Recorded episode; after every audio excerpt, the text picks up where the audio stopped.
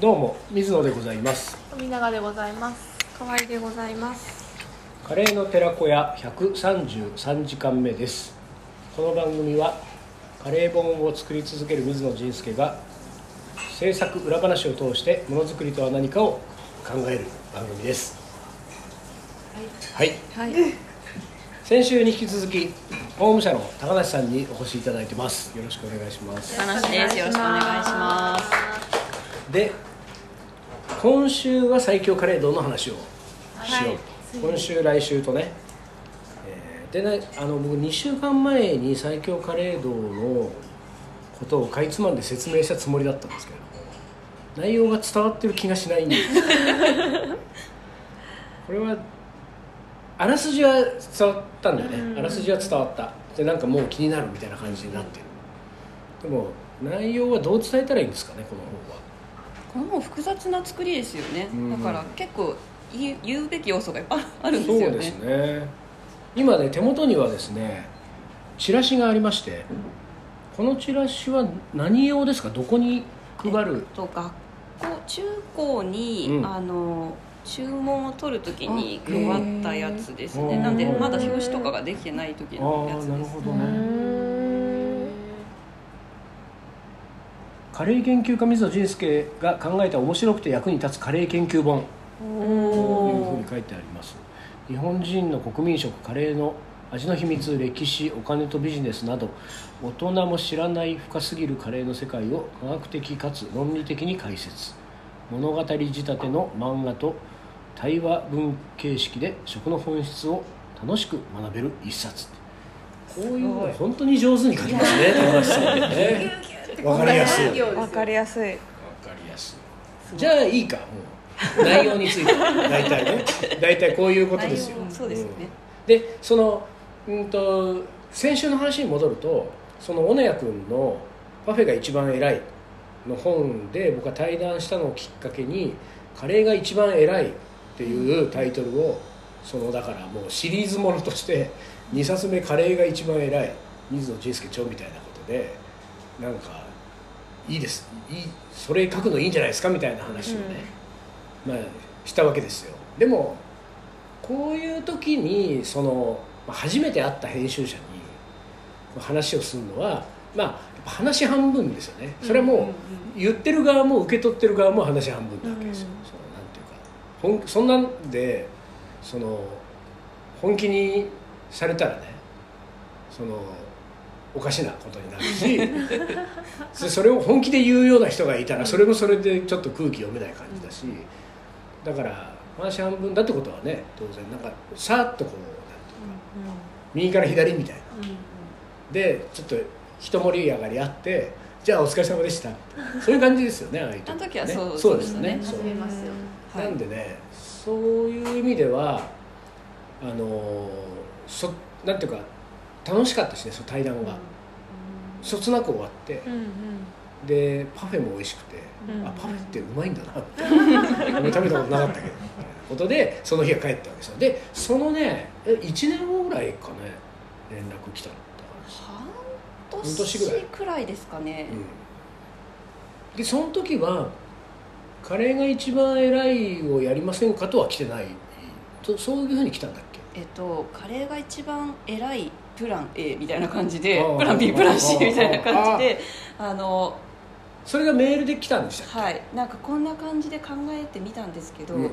でももっと面白いのがあるはずみたいな感じでなんかどうでしょうかみたいな感じでねでそうでだからもう東京にいらっしゃらないので普段はね、まあ、仕事で東京しょっちゅう来てるけれども、でそのメールが来てで僕もパフェがあカレーが一番偉いの話をしたのは覚えてたので、ああそうそうそうと思って、うん。でじゃあちょっと一回打ち合わせしましょう。で最初に会った。でもその時にねそのカレーが一番偉いはまあないよねとは思ってたわけ。うん。それは2人とも思ってるわけです。だからだからそういう本にはならないんだけど、どういう本がいいのかみたいなことでいろいろ出してくれた案の中で僕が多分覚えてるのでちょっとここれは面白そうだと思ったのは夏休みの自由研究本みたいなのをカレーでをテーマに一冊作るみたいな企画があってそれは面白そうだとですよね。うん。だからスタートはそれだった気がする。そうですね。あの水野さんの別の多分私だけの美味しいカレーを作るために、はいはい。うん。なんか小カレーの小学校っていうのをやりたいと思ってるみたいなことが書かれていてそれはいいなと思ったんですよねうん私うんそうかあのえー。全然売れなかった本を読んでいただいたなんて。すごいですね。いやーそこ広がるんです本ね当ですね。いやーそうですか。そうそう。でカレーの小学校僕は今カレーの学校をやっていて次はカレーの小学校をやりたいっていうだいぶ前から思ってたのでそれもぼ僕の方はそう僕の方でそれがあったからあ小学生向けの夏休みの自由研究本はいいと。思って、うん。でじゃあで具体的にその中身をどういうことにしましょうかってことで話し合いがはスタートした感じですかね。最初なんか本当にカレーの小学校みたいな感じで授業を全部カレーでやるみたいなことを考えあませんでした？はいはい。それはね僕はね今でも考えてるんですよ。うん。今でもその案はあってあの小学校って国語算数理科社会ん図工体育あと何家庭科とか音楽。美術あ図工か。そう。でこれは8個ぐらいのそのジャンルがあるとすると、その8個のジャンルの授業を全部あの水野がカレーでやるっていう。だカレーで国語を学ぶ。カレーで図工をやる。カレーで運動する。カレーで理科やるみたいな。でこれが全部できるとこうね僕は思ってるわけですよ。でこれをやりたいっていうのが自分の中であったんだけどそれは却下されたってことね。なんでだなんかあそうです。それで、なんかじゃあそういう内容で子供に実際に何を見たいか聞いてみましょうよって言ってアンケート取ったんですよ。アンケート取った。アンケート取った。なんかね項目がねザーっていっぱいあってそうそうそう。こういう切り口こういう切り口。そうですそうです。そうですそなんかカレーと絵みたいな話とそうそうそう。かカレーと音楽とかなんかいろいろ書いて、ううんうん。でた私の子供がちょうど今小4と小3なんですけど、うんうん。とかその周りの子たちとか、水野さんの、周りの周りの僕のカレーの学校のお子さんたちとか、なんか仕事職場の関係で知り合ってる、なんかお子さんたちとか結構アンケートいっぱいね書いてもらっ取ったんですよて、ねそう。そしたら意外となんかこっちがこういうのが面白いんじゃないって思ってた授業っぽいものよりもなんか全然違うのが人気があってお金儲けがすごい人気があった。そう。お金儲け大人気よ。そう。大です。人気なんかやっぱりああいう分かりやすいのがやっぱり好きなんだろうね。お金って。ちょっとなんだろうね。想像がつきやすいのかもね。お金を儲けるとか。カレーでお金儲け。なんかあとちょっとこう積極臭くないからなんですかね。こうやっぱりこういうのが興味あるんじゃないと思って歴史とあかなんか偉人とかそういうの入れてたんですけど、うん。あんまりそうそう。へーでも考えてみたらさその学校の授業大好きっていう人そんなにいないもんね。だから授業はとりあえず早く終わんないかなみたいな。うんだからそう考えると確かにね。でもその今思えばなんかそんな事前にマーケティング的なことをしたねリサーチしてコンテンツ決めるだなんてなんだかどうしちゃったんだろうって感じですけどね。やったことないよ。プロダクトアウト。マーケットインの要素を。その確かになんか今までの本で僕やったことないですねそのアンケート的なものをなんかでもさすがに相手が小学生ってなるともうまるで分かんなさすぎるのでそういうのはすごい参考になったんですよねうん。そのいろんな意見が。お金儲けとあとなんか辛さのレベルみたいなのがすごい人気ありましたよね確か。なんかやっぱりどんだけ辛いかみたいなのとか好きなんだと思うん。ですよね。ちょっとランキング的なものとかね数字でこうあの把握できそうなものとか。なんかそういうのが好きなんですよね。カレー屋さんの一日を見ようみたいなのも人気ありましたそうそうそうそう。カレー屋さんの一日を見ようなんてねあのちょうど僕がそれの原稿を書いてる時期が ペルーとメキシコに行ってる時期だったんですよ、で同行してたカレー屋さんがいるんですよ、うん。芝刈りわらっていう。うんうん。でそこの大和君にあのあれはねペルーかな。ペルーのセビーチェ食べに行くレストランの、えっとオープン30分前に喫茶店に入って並びの。そこでこういう本があるんだけど、とりあえず朝起きてから一日に喋ってる。何やってんの？そう何やってんのって。でそれで全部喋ってもらったやつをなんかこうあのマスターとヒロト君との会話に落とし込んで、へえでそれで僕がこうやってるからそこの章を読んでくれる方は、芝刈りわらを知ってたら芝刈りわらを想像してもらってちょっといろいろ変えてんだけどね。うん。なんか随分社長なんか社長出勤なのよ。従業員先に来てインド人のシェフも先に来てでなんか12時間遅れて店に午前中入ると、チャイが出てくるんだって、でチャイ飲みながらちょっととりあえず一服とか言ってるから。何なのその本にしにくいわと思ってそんななんか 偉そうな感じで。もうちょっと朝からね入ってってすごい一生懸命働いてランチに備えますみたいな、掃除とかからしてほしいそうそういうの欲しいのに。いやチャイ出してくれるんですよ。なんだよそれと思って。それがそのまま生きてますそうよねそうそうそう。リアルな。リアルな声が。そうそういうのはあったね。あとはなんだろうねコンテンツ的にうんとあお金を稼ぐのところもあの東京ミックスカリーっていうね、あの私の仲間の渡辺君っていうのがね、えーやっている東京ミックスカリーってカレーチェーンがありますけれども、この渡辺君にそのまあヒアリングしたわけですよ。これもね30分1時間ぐらいいろいろ取材をしてまあところがね渡辺君って、そのやってる規模が違うんだよね、その1店舗をなんかこういろいろ切り盛りしてやってますってことじゃなくて、もう今都内で二十数店とかであのうまくいったらバイアウト。みたいな、ね ね。ここにうん会社を売却する 書けないですそうで最初の俺の原原稿はもうマスターがヒロトにあの会社の株価を上げて売却する方法を教えるみたいな話になっててもう高橋さんから「ここは削除しましょうか」みたいな。だからだいぶあのライトな内容にねこういうのもなんかちょっと維持費冷蔵庫壊れたらメンテナンス費かかりますよねとかそういう可愛い話になってます。よよかった。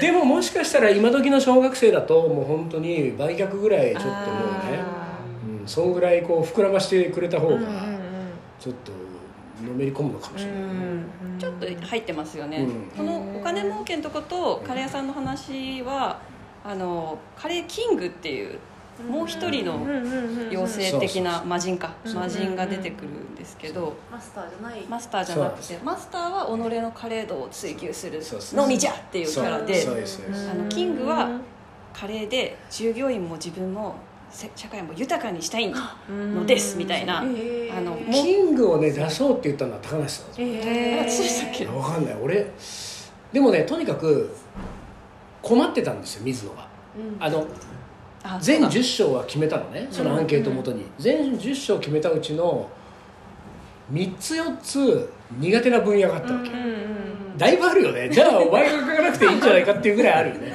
10章のうちの3つ4つだから。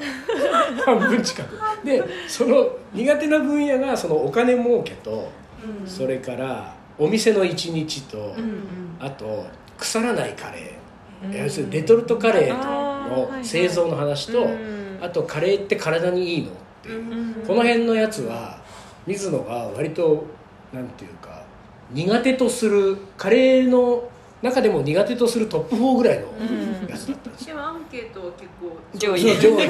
ででだからこれでなんかちょっとなんていうかくよくよしてたわけですよ、いやどうせ僕なんかこんなあのちょっと全10章を同じ文字数で割り振らないでくださいね。僕書ける自信ないんだみたいな そういうことを言ってる中でなんかマスターちょっと無理かもみたいな。でキングが出てきた。っていう本当話したような気がするけどね。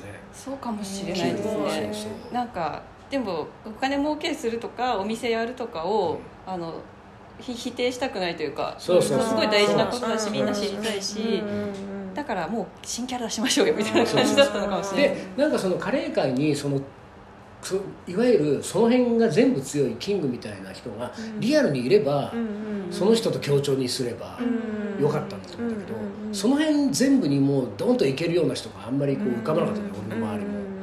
だからその大和君が出てきて渡辺君が出てきてっていうその水野がその具体的に強そうな人に取材するっていう、手法をとってあのーえっと腐らないカレーね腐らないカレーも結構人気があったんだけど、うん腐らないカレーもだけどあのスペーススパイスって会社がやってる武田君っていうのがレトルトカレーを作ってるため、うんうんうん彼に取材をした、うん。でもあれもね僕ちょっと心配してるんですよ。心配はしてないけどそんなところまで書いていいのっていうのマニアックなこと書いてあるからね。え F 値とかねそうですよね。F 値 F 値 F 値なんか知らないでしょ？これ多分寺子屋沖の大人も全員知らないと思うんだけど、F 値ってあのレトルトレトルトって結局殺菌のそのプロセスなんだけれども、殺菌をするときにその菌の値菌量菌量の値をある基準よりも下げれば流通させてもいいですよっていう、うん。その基準を下げるためのその方法がレトルトっていう方法があるわけ、でその殺菌してるんだけどその値のことを F 値って言ってその F F4 とか F5 とか F12 とか F で示すんですよ。うん。でこのことはなんてもしかしたら業界のタブーなのかもしれない。F なんか言うんじゃねえよお前っていう。それは内緒にしなきゃいけないやつなのにっていう。でも武田君が言ったから。で一応僕も知ってたんですよ F 値の話は。で F 値の話は知ってて結局レトルトの製造ってもう F 値がね全てなのははっきり言う。そこまでは書いてないよこの本では。でうん本当のこと言うと F 値が全てなんだけどうん。でもその F 値のことは多分なんかみんな内緒にしとこうねみたいあれ？出しちゃった。な出しちゃう。だからこれは最終判断をしたのは高梨さんだから。僕は原稿には書いたけど F でいきましょうってこのだってねなんかあのほらバイアウトの話は削除したのに F 値はなんでここは取りましょうとかならなかった面白かったんですよんだね。面白かったんですよね、うん。ぼあ防腐剤とか入ってないんだと思って、うん。全然知らなかったそこじゃないんですよっていうね、うん。持たせるためにいろいろね入れてるかと思いきやそういうことじゃないじゃなくてうん F で決めてる。レトルトで。もうもしかしたらこの本がもうねあの発売してまだ1か月は経ってませんけれども今年は全国の小学生で F 値が流行るかもしれない。お前それ F 値高すぎだよ。みたいなもうちょっと抑えろよみたいなトークがね。全国で。すごい。F, F ってなんだろうねみたいな。ででしかもねこれねこれ F 値の F ってさ何の略だろう？F ってアルファベットの F だから、うん。何の略か気になるじゃん。はい。で僕は F 値はしてたけど何の略知らないから、で武田君に聞いたの「ん。で F 値の F って何なの?」っつったら「知らねえよ」って言うから知らないんだと思って。でそのマスターとヒロトの間の会話でも、うん。ヒロトが「F 値の F って何なの?」みたいなことを聞くの、そしたらマスターが「それは自分で調べなさい」って そういうのちょいちょい出てくるんですよ、ね、ちょいちょいやります。ちょいちょいちょいちょい出てくるんですよ。投げるっていう。え。全部は教えないよってところにもまたこのね。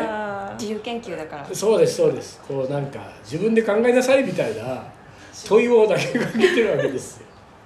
いつかこれを読んだうん。子供がうん。F 値を教えてくれるかもしれないですね。そうかもしれないしなんかその何？こう食品メーカーの開発者になったりとかして20年後ぐらいとかに、水野さんあの F 値ちょっと表現ちょっと違ってます？よ ちょっと解釈そうじゃないんですよ。そうだからそのもしくは、まあ、もっと手前で言えば多分 F 値が小学生の間で流行った時には F で始まる言葉が、でなんだろうねみたいなので、うん。謎かけみたいの出てくるかもしれないけどね。F 値の F はあれなんじゃない？かそう。だからまああとこんなこれでまた内容の紹介になってるかどうかも微妙ですけれ 確かに。どもねね要素は伝わっている。伝わってますかね。マスターが教えられないことはキングが教えてる。っていうのは。そうですね。であのいい塩梅でその高梨さんがバランスをとってうんくれてるんで、全体的にはもう非常に読みやすくかつ深いうん。内容にこうなってるわけですね、靴まで？だからあれですよその子供から大人までってその大人が読んでも。っていうねででもやっぱりさすがにその帯に F 値と書くわけにはいかなかったと思うんですよね。マニアックすぎて。ちょっとね、うん。手が伸びなくなっちゃう可能性があるはい。とということでじゃあまあなんか割と内容についていろいろ話をしましたので来週の寺子屋はもっとなんていうか制作裏話ね。え水野も知らないあ。みたいなことがねあるかもしれないんでね、うんうん。ええ。そういう話をいろいろまあもう赤ワインも飲んでますしね。ええええ。もう全部あのぶちまけていただいてという回に来週したいと思います、ということで今日はこの辺にしたいと思います。それでは皆さんごきげんよう。ごきげんよう。ごきげんよう。